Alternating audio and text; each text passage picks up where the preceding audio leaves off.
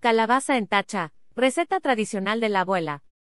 La calabaza en tacha es uno de los dulces típicos de México. Su temporada de cosecha coincide con la temporada de Día de Muertos, una de las festividades más importantes en nuestra cultura. Para que la puedas poner en tu altar de muertos te enseñamos cómo hacer la calabaza en tacha. Además te decimos qué significa la calabaza en el altar de muertos.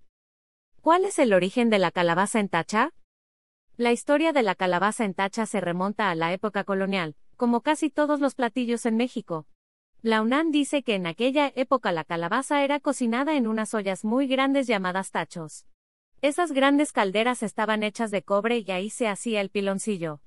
En los residuos que se quedaban pegados en el fondo, y en las paredes de los tachos se cocinaba la calabaza, por ello se llama calabaza en tacha, por las ollas donde era cocinada. Stock.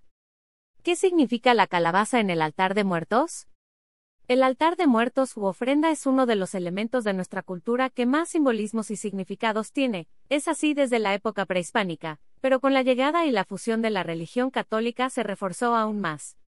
Cada elemento del altar de muertos tiene un significado en particular, el dulce de calabaza al igual que el pan de muerto no pueden faltar en el altar. El Instituto Nacional de los Pueblos Indígenas dice que la calabaza simboliza la amabilidad, misma que es necesaria para que las almas del purgatorio puedan obtener su libertad.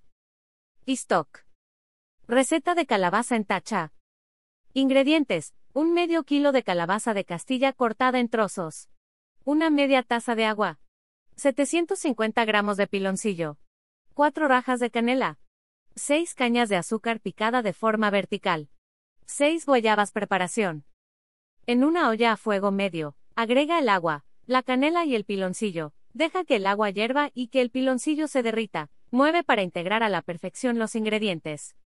Una vez que el piloncillo se haya derretido, agrega la calabaza y la caña, deja cocinar hasta que la calabaza esté medio suave. Cuando la calabaza esté medio cocida, incorpora la guayaba, tapa la olla y deja que todo se termine de cocinar a fuego bajo, sabrás que está lista cuando la calabaza esté completamente suave. Una vez que esté lista, retira del fuego, deja enfriar y disfruta. Tip. Puedes acompañarla con un poco de leche. Ya sabes cuál es el origen de la calabaza en tacha, prepárala en casa y disfruta de uno de los dulces más amados y esperados en México.